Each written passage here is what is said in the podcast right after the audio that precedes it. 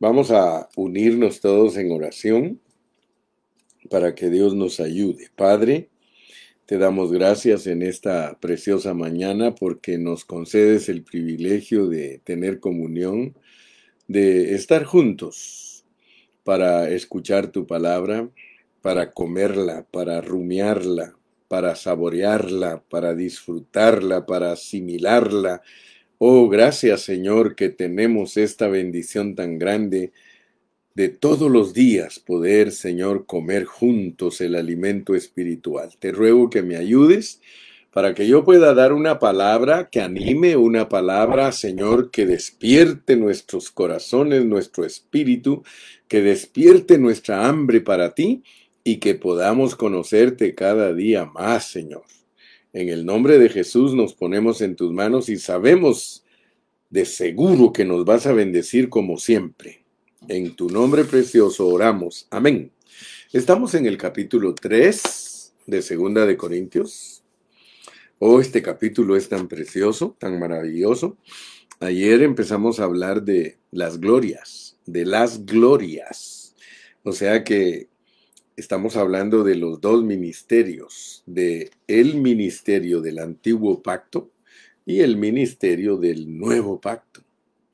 Y nos debe de llamar la atención que los dos ministerios son gloriosos, porque leamos, dice en el 3.7, y si el ministerio de muerte, grabado con letras en piedras, fue con gloria. Wow. O sea que para nosotros es sorprendente que un ministerio de muerte, un ministerio de muerte, fíjese, un ministerio que mataba a la gente, porque esa letra que fue escrita en las piedras solo daba mandamientos en los que el que no los cumpliera tenía que morir. Era una ley fuerte, por eso era en, en piedra no era una letra escrita en corazones. La letra escrita en corazones es diferente. La letra escrita en piedra es para matar al que no la cumpla. Ojo por ojo, diente por diente. Por eso el código de Hammurabi, que estaba basado en la ley de Dios, era el que a hierro mata, a hierro muere. Entonces esa ley es, es dura, pero tenía gloria, tenía gloria. O sea que nosotros tenemos que saber lo que es gloria. En la Biblia, la palabra gloria no, no la podemos limitar. Es una palabra muy amplia para expresar muchas cosas. Gloria es resplandor. Gloria es expresión. Gloria es multiplicación. Gloria es triunfo. Gloria es conquista. Gloria es victoria. Eh, gloria es eh, invadir. O sea, fíjese que esa palabra, con qué razón Dios la usa en la Biblia tantas veces. Y si nosotros le ponemos atención a esa palabra, gloria, entonces vamos a ir permitiendo que Dios se revele en nosotros. Porque esa gloria está expresada en el antiguo pacto en un rostro, en un rostro. Escúchame bien, la gloria en el antiguo pacto está expresada en un rostro y es perecedera. Vamos a leerlo. Dice, y si el ministerio de muerte grabado con letras en piedras fue con gloria, tanto que los hijos de Israel no pudieron fijar la vista en el rostro de Moisés. O sea que en este contexto la gloria de Dios en el antiguo pacto brillaba a través del rostro de un hombre. Y dice que esa gloria brillaba tanto que los hombres no podían fijar la vista en el rostro de Moisés y esa gloria dice que había de perecer. era una gloria pasajera, era una gloria perecedera, era una gloria que se iba a morir. Perecer quiere decir morirse, acabarse, ishkamik. Así era la gloria de la ley, así era la gloria de lo que Moisés fue depositario. Mire, si nosotros no tuviéramos al apóstol San Pablo, nosotros no entenderíamos nada de lo que Dios hizo en el Antiguo Testamento. Pero es por el apóstol San Pablo que Dios nos da revelación de lo que significa todo lo que está en el Antiguo Testamento. ¿Por qué cree usted que los judíos no creen igual que nosotros? porque ellos no tienen fe para creer el Nuevo Testamento. Si los judíos tuvieran fe para creer el Nuevo Testamento, entonces se les abrirían sus ojos y entenderían muchas cosas. El problema de nosotros los gentiles es si nosotros no somos instruidos correctamente, vamos a creer que nuestra mente debe ser judía. La mayoría de cristianos tiene una mente judía, quiero que lo sepan. Quizá nunca habías, oído esto que estoy diciendo, o a lo mejor sí. Pero tener una mente judía en el Nuevo Testamento es mezclar conceptos. Escucha bien, mezclar conceptos. Por eso nosotros tenemos que aceptar la simplicidad de la palabra. La simplicidad de la palabra es que la leas y la entiendas como está escrita. Ayer algunos hermanos usaron la expresión, leer bien es entender lo que se lee. Y esas son palabras célebres de un expresidente de Guatemala que dijo un día, leer bien es entender lo que se lee. Entonces, si nosotros leemos bien, vamos a aceptar la simplicidad de la palabra. La palabra no te quiere confundir. Si tú lees solo el antiguo pacto, tú vas a entender muchas cosas, historia especialmente. Pero si lees el Nuevo Testamento, te vas a dar cuenta que la historia solo es la apariencia. Pero ayer hablamos de que todas las cosas tienen apariencia y la apariencia es externa, mientras que la realidad de las cosas es interna. Bien podemos decir y sin lugar a equivocarnos, y, yo creo que es muy correcto decir, que el Antiguo Testamento nos enseña la apariencia de Dios, mientras que el Nuevo Testamento nos enseña la realidad de Dios. Y eso hace una gran diferencia, porque en el Antiguo Testamento las cosas son exteriores te das cuenta hablando de las glorias. La gloria del antiguo pacto es brillar a través de un rostro. Esa es la gloria del Antiguo Testamento, brillar a través de un rostro. Si leemos cuidadosamente la Biblia, nosotros nos vamos a dar cuenta que antes que Adán cayera, él era glorioso. Si no, Romanos no dijera, por cuanto todos pecaron, están destituidos de la gloria de Dios. Algunos no creen que Adán era glorioso antes de pecar, pero yo me baso en la palabra, en Romanos, dice que el hombre perdió la gloria de Dios, que fue destituido de la gloria de Dios. Por lo tanto, para mí, para mí, y órale tú a Dios, que Dios te revele cómo era Adán antes de pecar. Pero Adán antes de pecar, él tenía la gloria de Dios. Aleluya. Entonces, a través de toda la Biblia, nosotros vamos a saber cómo se recupera la gloria de Dios.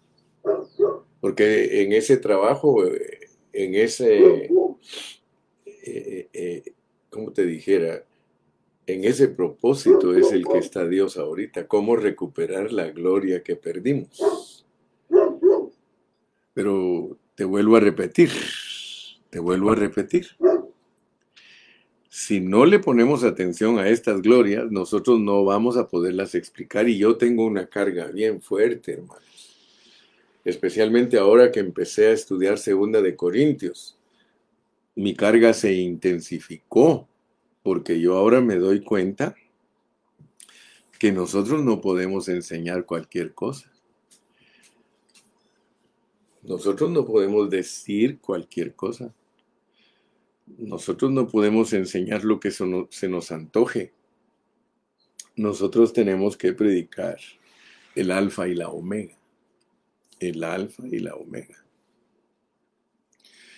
Si Cristo dijo que Él era el alfa y la omega, porque yo creo que hay muchos hermanos que oyen predicaciones, pero no tienen un espíritu apacible, un espíritu humilde para aceptar la pureza de la enseñanza. Y quiero decirte que cuando tú escuches predicar al hermano Gilberto, por favor, asegúrate que lo haces con un corazón humilde porque de otra manera vas a volver la predicación del hermano Carrillo un palabrerío y lo vas a dejar caer en tierra. Pero yo no estoy aquí para entretenerte, ni para engañarte, ni para que creas que me creo el único que tiene la verdad. No, no, no, no, no. Por favor, mil veces no. Yo estoy aquí humildemente para que tú y yo descubramos la pureza de la palabra. Fíjate que al leer en Apocalipsis 1.8, y perdona que insista, perdona que insista, pero yo no te voy a dejar tranquilo. Cuando Jesús dijo que Él era el alfa y la omega. Fíjate bien, por favor, porque tú me escuchas hablar, pero si no me pones atención, no vas a, no vas a aprovechar. Fíjate, fíjate bien lo que digo. Tú me escuchas hablar, pero si no me pones atención, porque una cosa es escuchar, otra cosa es poner atención. Mira cómo dijo Cristo en Apocalipsis 1.8, yo soy el abecedario. Yo soy el alfa y la omega. Y tienes que poner atención, porque Jesús dijo que Él era el abecedario y ya entendimos en 2 de Corintios 3 que nosotros tenemos que expedir cartas. Todo lo que nosotros hablamos, todo lo que decimos, y le vamos a agregar y actuamos, porque no solamente somos habladores, sino que tenemos que ser hacedores. Todo lo que nosotros decimos y hablamos, lo cual significa que nosotros tenemos que experimentar a Dios y disfrutarlo para poder escribir en los corazones, pero sujetos al abecedario, sujetos a lo que es Cristo. Pero si continúan leyendo, esto no es simple, porque aquí no está hablando de algo eterno. Fíjate pues, por favor, cuando Cristo dijo que Él era el alfa y la omega, no está hablando de su eternidad. Está hablando de un periodo, de la A a la Z, principio y fin. Ahí no, no está él expresándose como alguien eterno, pero te está revelando algo. Fíjate pues, este, este versículo no lo entienden muchas personas que Él es el abecedario y el abecedario tiene principio y fin. Aquí te está hablando Cristo de su persona, pero con algo limitado. Pero como ya entendimos por medio de la palabra de Dios, porque ya entendimos por la palabra de Dios que Jesucristo es Dios. Jesucristo es Dios. O sea que el Hijo es eterno. El Hijo es eterno. Pero mira, aquí nos metemos a problemas cuando no sabemos interpretar y nos desviamos de las enseñanzas correctas de la Biblia. Yo soy el alfa y la omega, soy el abecedario, soy desde la primera letra hasta la última. Pero quiero que sepas que cuando te hablo de que yo soy el abecedario, te estoy diciendo que yo soy principio y fin de algo, principio y fin de algo. Si a ti te dicen que algo tiene fin, no, se está refiriendo a lo eterno. El domingo yo expliqué que Cristo es Dios, pero que Cristo no es Dios absoluto, sino que Él es Dios relativo. ¿Por qué? Porque el Dios absoluto es Padre, Hijo y Espíritu. Ese es Dios. Por eso no podemos hacer doctrinas. Por eso nosotros no podemos enseñar la Biblia a nuestro antojo. El abecedario es para presentar a Cristo bien. Por medio de Él es que nosotros conocemos las expresiones de Dios, las oraciones de Dios, las historias de Dios. Toda la plenitud de Dios se puede conocer a través de la persona de Cristo pero como algo que tiene principio y tiene fin. Si no, el apóstol Pablo no nos enseñaría en Primera de Corintios 15 que después de que Cristo haya reinado en esta tierra, él entrega todas las cosas al Padre y todo lo que, por eso dice que se exceptúa al que le sujetó a él todas las cosas, que es el Padre. Por eso yo les dije explícitamente, hermanos, que no es fácil enseñar la Biblia porque vamos a resultar enseñando doctrinas de nuestro análisis y de nuestra opinión. Pero aquí no estoy yo predicando mi opinión, hermano. Ahora, fíjense, fíjense que este versículo que muchos lo han usado, hermano, Apocalipsis 1.8, muchos hermanos lo han usado. Pero aquí en este versículo Dios declara su, escucha bien, Dios refleja y enseña en este versículo su trabajo en el tiempo, pero también nos dice que Él es eterno. Y, nosotros tenemos que saber distinguir. Voy a leerlo y yo espero que Dios te abra tu entendimiento. Yo soy el alfa y la omega, principio y fin. Ahí te está hablando de algo limitado.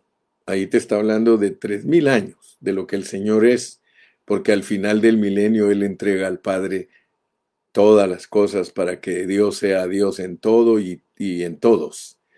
Dice el Señor, no el hermano Gilberto. ¿Por qué? Porque Él es el Hijo eterno, el que es y que era y que ha de venir. Allí sí te habla de la eternidad. Aleluya. El Todopoderoso. Fíjate que esto parece simple y hasta pareciera que estuviéramos falseando la palabra de Dios, pero no. En este versículo, en este versículo tan chiquito, Dios te habla de lo que Él va a efectuar en esta tierra como hombre y de lo que Él es en la eternidad, porque esta parte que era, ahí ya te mete a la eternidad pasada. ¿Qué ha de venir? Tiene que cumplir todo lo que Él prometió. Y que Él es, Él es el yo soy. El que es, yo soy. ¿Quién es Dios hoy? Jehová. Pero te hace una gran distinción y aquí es donde muchos ya no quieren interpretar correctamente.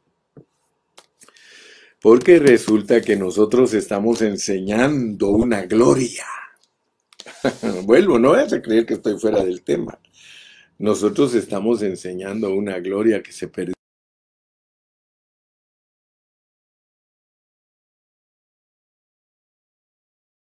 mi Biblia en el capítulo 3, en el versículo 4 hay un título, dice, es un ministerio de gloria. Pues yo le puse mi título, las glorias, porque al leerlo, al leerlo, nos habla de dos glorias.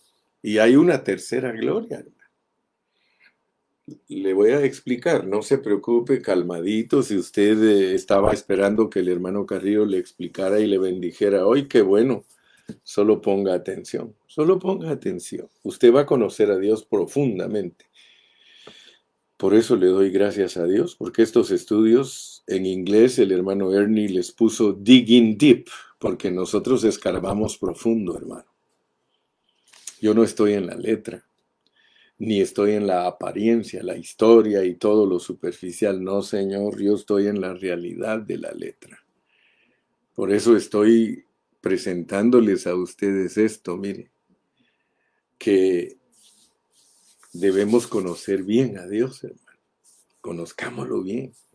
En Adán no nos habló nada de gloria porque la perdió. La perdió. O sea que el, eh, Adán era rey. Fíjese lo que nosotros perdimos. ¿Quiere leerlo conmigo? Vamos al Salmo 8. Salmo 8, porque la gloria de la, la gloria del rostro nos ayuda a entender la gloria del cuerpo. Ponga atención, hermano. Si usted no pone atención a lo que yo hablo, usted se, se va a quedar sin el mandado. Se va a quedar sin el mandado. La gloria de un rostro no es lo mismo que la gloria de un cuerpo. Cuando Moisés bajó del monte, a él le brillaba el rostro. Pero cuando Cristo subió al monte, a él no le brillaba el rostro, a él le brillaba el cuerpo. Y no es lo mismo ver brillar a una persona del, rostro que ver brillar a una persona totalmente. ¡Wow! Sin embargo, tenemos al que perdió la gloria. La gloria era gloria del cuerpo. Eso era la gloria de Adán, la gloria del cuerpo. Él tenía un cuerpo glorioso. O sea que por cuanto todos pecaron, están destituidos de la gloria de Dios. Lea, busque, investigue, analice, profundícese y va a ver que hay hermanos que Dios les reveló cómo eran los cuerpos antes de pecar. Es más, hay un hermano que escribe y dice que él está seguro que Adán, cuando caminaba, era un resplandor total el que se veía en él caminando. Cuerpos gloriosos, hermano. ¿Con qué razón Dios nos va a hacer igual a los ángeles? Porque los ángeles tienen cuerpos gloriosos. Bueno, regresemos pues a poner nuestros pies a la tierra. Y tal confianza tenemos mediante Cristo para con Dios y tal confianza tenemos mediante Cristo para con Dios, hermano. Cristo es nuestro todo, hermano. Es por medio de Cristo que nosotros entendemos la recuperación de la, de la gloria. Adán glorioso perdió la gloria, se quedó sin nada. Por eso le dije, vamos a leer el Salmo, el Salmo número 8. Ahí nos revela lo que sucedió con Adán. Él era rey Dios lo creó como rey, hermano. Mire cómo dice en el Salmo 8. Eh, dice en el versículo, leamos todo el Salmo para que tengamos una idea correcta. Dice, oh Jehová, Señor nuestro, oh Jehová, Señor nuestro, cuán glorioso es tu nombre. Por eso le dije que la gloria no se puede limitar porque aún la gloria sirve para glorificar un nombre. La gloria es resplandor, la gloria es multiplicación, la gloria es expresión, la gloria es invasión, la gloria es victoria. Bueno, oh Jehová, Señor nuestro, cuán glorioso es tu nombre en toda la tierra. Has puesto tu gloria sobre los cielos de la boca de los niños y de los que maman fundaste la fortaleza a causa de tus enemigos para hacer callar al enemigo y al vengativo. Fíjate la gloria, cuántos usos tiene. Imagínate, es inmensurable la gloria de Dios. Cuando veo tus cielos, obra de tus dedos, la luna y las estrellas que tú formaste. Digo, ¿qué es el hombre para que tengas de él memoria? De Adán. De Adán, mira, ¿qué es el hombre para que tengas de él memoria? Está refiriéndose a Adán. Y ahora va a hablar de Cristo y el Hijo del Hombre para que lo visites, porque Dios se hizo hombre. Aleluya. No solo habla de Adán, sino que habla de él mismo. Por eso dice, ¿qué es el hombre para que tengas de él memoria? Y el Hijo del Hombre para que lo visites. ¡Wow! Y está bajo el contexto de la gloria. ¿eh? La gloria. Ahora, fíjate cómo hizo Adán. Dice, le hiciste poco menor que los ángeles. Adán un poquito menor que los ángeles. Pero lo hizo rey, mire, lo coronaste. Eso es rey, hermano. El rey tiene corona. ¿Y de qué lo coronó? ¿Cuál es la corona del rey? La gloria.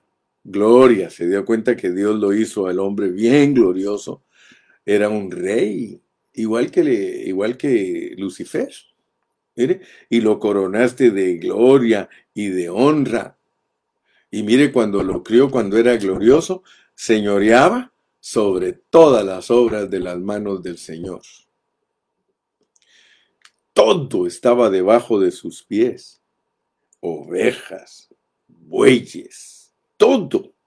Aún las bestias del campo, las bestias del campo.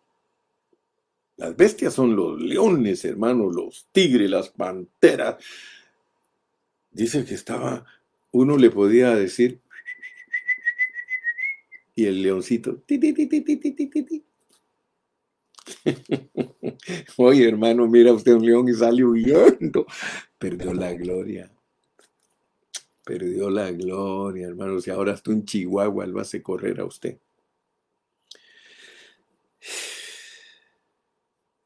tenía dominio sobre las aves, hermano. Eso solo en las películas se puede ver, que usted pueda volar montado en un ave, en un ave gigante.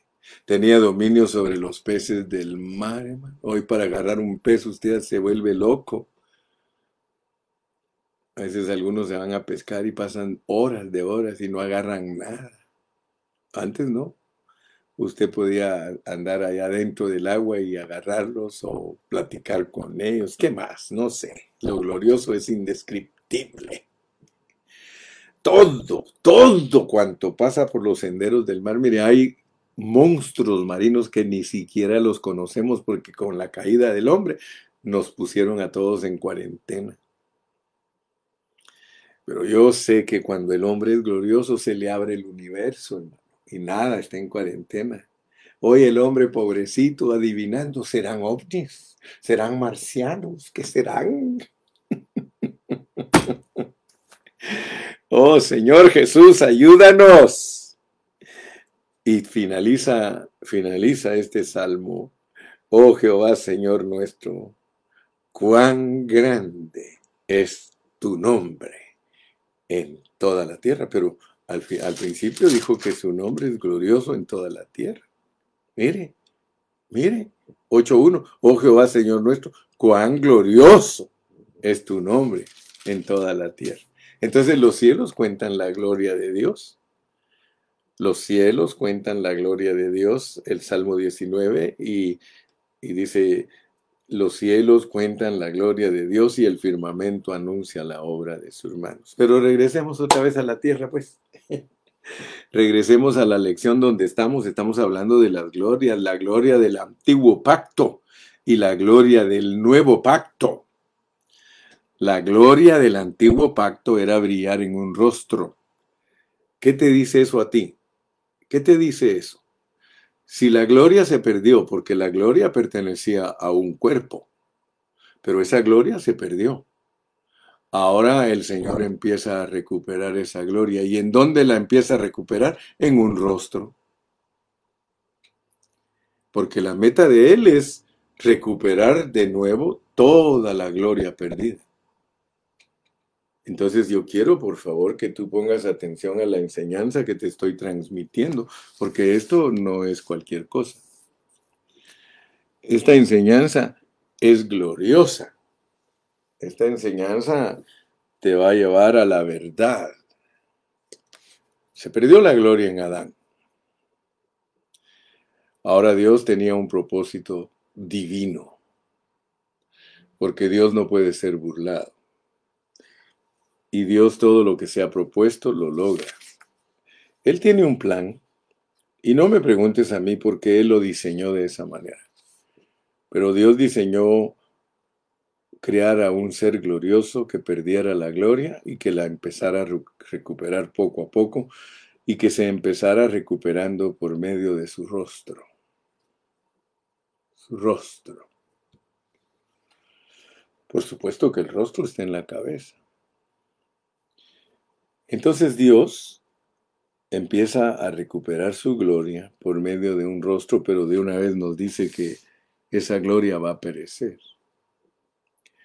Porque esa no es la gloria verdadera que Él está buscando. Dios no está buscando que nosotros brillemos de rostro. Él está buscando que nosotros brillemos totalmente. Espíritu, alma y cuerpo. La gloria de Dios tiene que invadir nuestro espíritu, nuestra alma y nuestro cuerpo. Por eso Pablo, él entendió y él dijo, para que todo nuestro ser, espíritu, alma y cuerpo sean irreprensibles delante del Señor. ¿Qué es entonces recuperar una gloria de, de rostro? Piénsalo. Yo trato de que tú te metas a lo que yo estoy metido. Yo trato de que tú ejercites tu espíritu. Si se perdió la gloria de Adán, la cual era una gloria completa, o sea que Dios solo te está mostrando lo que eras para que vuelvas a lo que eras.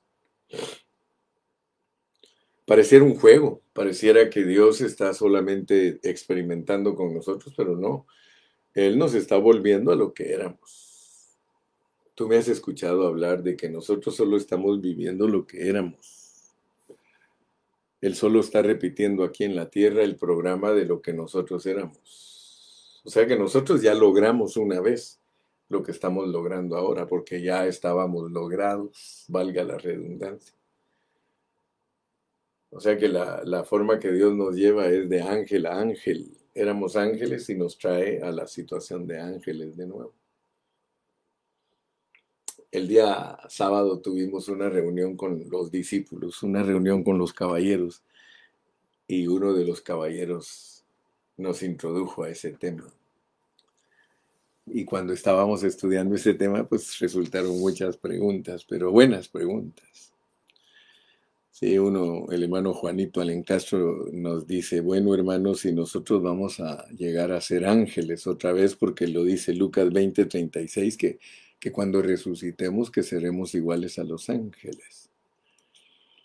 Entonces pregunta él, cuando ya hayamos sido llevados de nuevo a la gloria completa de Dios, seremos como ángeles, entonces podemos caer otra vez, me dice. y ahí nos metimos a estudiar un buen tiempo y Dios nos bendijo mucho con su palabra. Pero hoy no voy a meterme yo a esas profundidades, pero quiero decirte que si quiero que pienses, si quiero que uses tu espíritu, porque nosotros éramos gloriosos.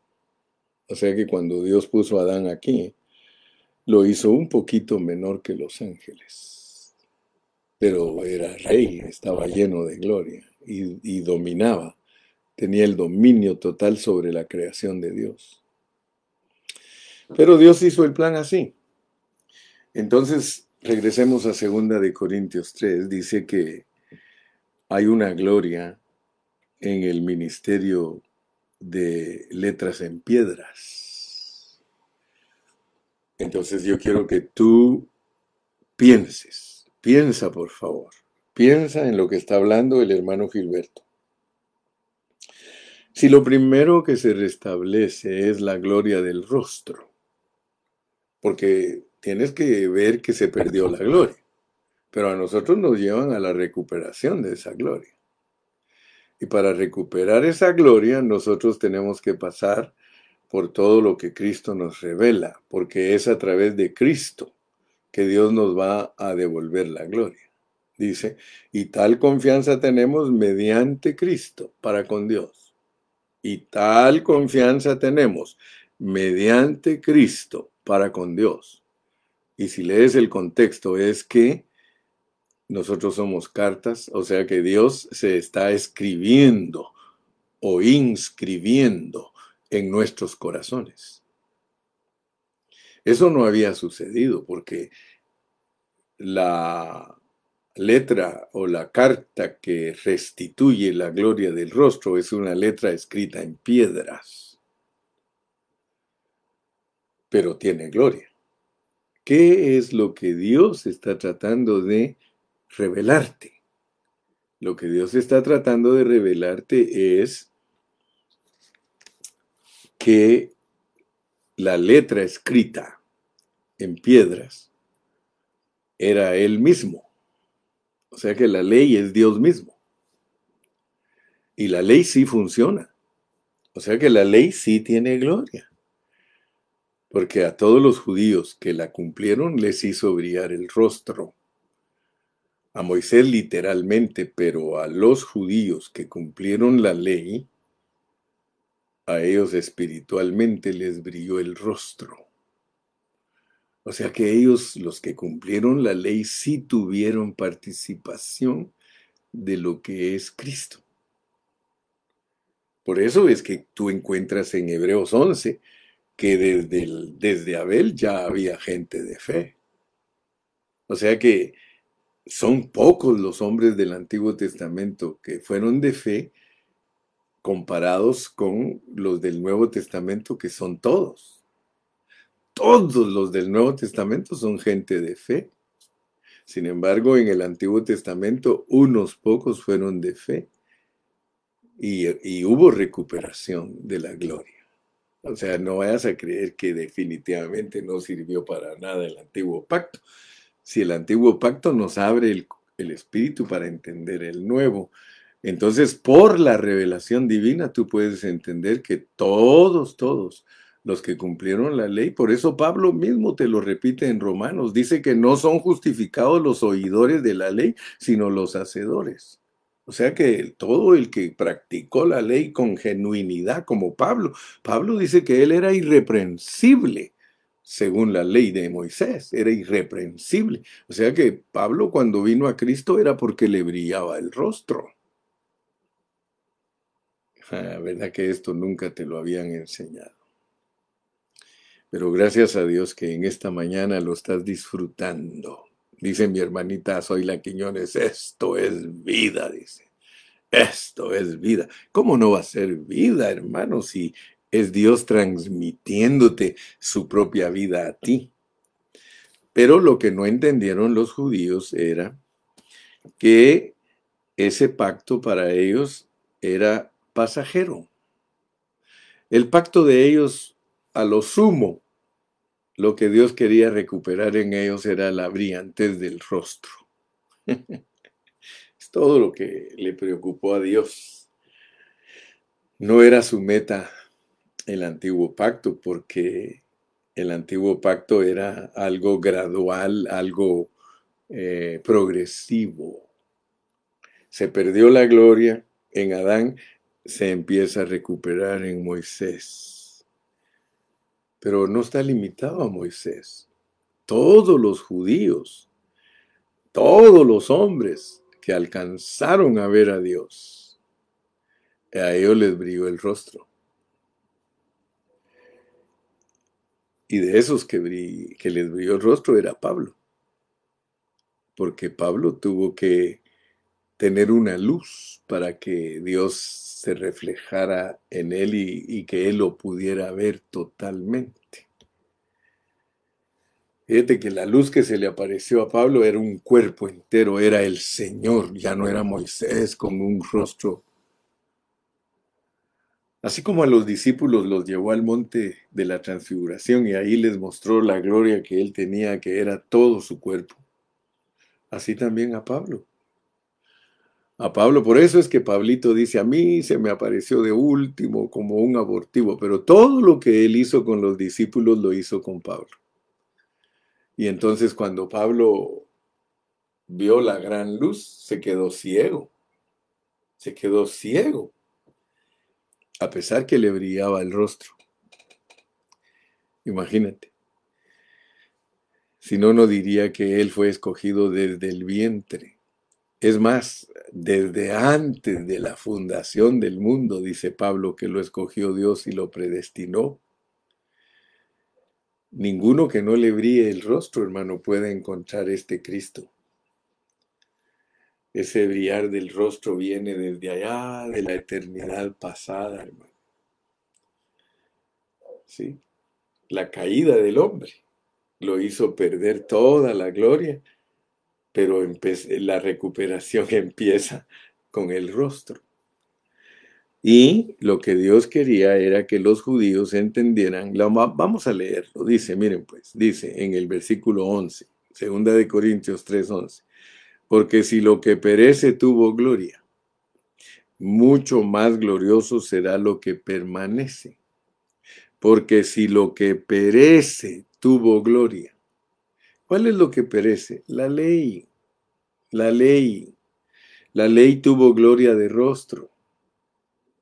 La ley es la que perece. Dice, porque si lo que perece tuvo gloria, mucho más glorioso será lo que permanece. porque si el ministerio de condenación fue con gloria, mucho más abundará en gloria el ministerio de justificación, porque aún lo que fue glorioso no es glorioso en este respecto, en comparación con la gloria más eminente. Porque si lo que perece tuvo gloria, mucho más glorioso será lo que permanece. Vuelvo a repetir, lo que perece es la ley y esa ley que iba a perecer, que solo era transitoria, que fue agregada por causa de los pecados, esa iba a perecer, pero tenía gloria, tenía rostro brillante. Eh, me explico, ¿verdad? Cap, alcanzas a entender lo que significa que lo que perece tuvo gloria. O sea que Dios no se dejó sin testimonio a pesar de que la ley era pasajera y que solo fue agregada, solo fue añadida, porque así lo explica Pablo en Gálatas, esa, esa, esa ley tenía gloria. A la gente le brillaba el rostro. No vaya a creer usted que los judíos que guardaron la ley fueron cualquier cosa, no, Señor. Ellos fueron personas que se veía a Dios en sus rostros no se veía en sus cuerpos, en sus rostros. Y gracias a Dios por esto, porque por medio de esta gloria o estas glorias, Dios nos quiere mostrar algo. Si a ti te dicen que la recuperación de la gloria comienza por el rostro, pero que tiene que extenderse totalmente al cuerpo. Ahora, fíjate pues, Dios no usa el resplandor del cuerpo para extenderse, perdón, no usa el resplandor del rostro para extenderse al cuerpo, sino al revés. Él usa el cuerpo, pero en una manera interna, para extenderse a todo el cuerpo, usa el espíritu. El espíritu es parte del cuerpo, el espíritu. Entonces cuando viene la luz al espíritu nuestro, se va a extender a todo, todo, todo, todo el cuerpo, incluyendo la cabeza. Entonces la gloria de Dios del Nuevo Testamento es una gloria que permanece la gloria del rostro, la razón por la cual no permanece es porque jamás puede ser cambiada la persona internamente por medio de la ley. La ley, por mucha gloria que tenga, se queda centrada en el rostro y ahí se quedará para siempre. Por eso ahora la gloria del nuevo pacto ya no la ponen en el rostro, la ponen en el espíritu. Aquí mismo dice que Dios que alumbró, dice, mira, lee conmigo, no estoy mintiendo ni estoy, hermano, chanfleándote. Segunda de Corintios 4, 6, porque Dios, porque Dios, porque Dios que mandó que de las tinieblas, está hablándote de Génesis, resplandeciese la luz es el que resplandeció en nuestros corazones. Esa es la diferencia de la gloria del nuevo pacto con la gloria del antiguo pacto, que la gloria del antiguo pacto dio Dios orden que brillara en el rostro, mientras que la gloria del nuevo pacto, la eh, el mandamiento de Dios es que ilumine nuestros corazones. Dice, pero porque Dios que mandó que de las tinieblas resplandeciese la luz, es el que resplandeció en nuestros corazones para iluminación del conocimiento de la gloria de Dios, pero para eso usó la faz de Jesucristo, usó la ley, usó la ley. La faz de Jesucristo era la ley. Pero Dios para iluminar nuestros corazones, nos dice, hey, hey, hey, miren, miren esta ley, miren esta gloria. Esta gloria es perecedera, pero es la faz de Jesucristo. Por eso les dije, todos los del antiguo pacto que eran de fe, ellos tenían una parte de Jesucristo. No era interno, porque lo interno lo llevó a cabo hasta que Él se procesa, hasta que Dios se procesa y es el espíritu de vida, él entra en las personas. Pero yo, quiero, yo espero en Dios que tú seas una persona que ejercita su espíritu y alcanza a ver lo que estoy predicando. Te estoy predicando de la gloria, de la gloria de Cristo. La gloria de Cristo en el Nuevo Testamento es una gloria que permanece, mientras que la gloria del antiguo pacto es una gloria que perece. Quiere decir que la gloria del nuevo pacto no elimina la gloria del antiguo pacto en ninguna manera, pero la absorbe. La absorbe. La gloria del rostro no tiene capacidad para extenderse al cuerpo. ¿Por qué? Porque es una gloria externa. Pero la gloria del espíritu, si tiene la capacidad de extenderse a todo el cuerpo, y va a llegar y cubre y va a absorber la gloria del rostro. Aleluya. Así que si Dios quiere, mañana pues seguimos y yo espero que estés, eh, como dicen en inglés, excited. Estemos excited. Dios quiere bendecirnos con su palabra. Y toda esta revelación es la que nos lleva a la pureza de la palabra para que no nos desviemos en pensamientos. Tenemos autorización de parte de Dios de predicar únicamente, únicamente, bajo un abecedario, bajo un abecedario. Nosotros tenemos el abecedario de alfa hasta omega para presentar todo lo concerniente al propósito revelado en la Biblia de tres mil años. Tres mil años. No es lo mismo Dios revelado a través de siete mil años que Dios revelado para tres mil años. Dios revelado para tres mil años es dos mil de gracia y mil de reino. Y eso es lo que cubre el alfa y la omega, el principio y el fin. Ya cuando entramos a lo eterno, estamos hablando de algo bien explicado y extenso. Que Dios te ayude, que Dios te bendiga, que Dios te guarde. Y nos vemos mañana. Despide.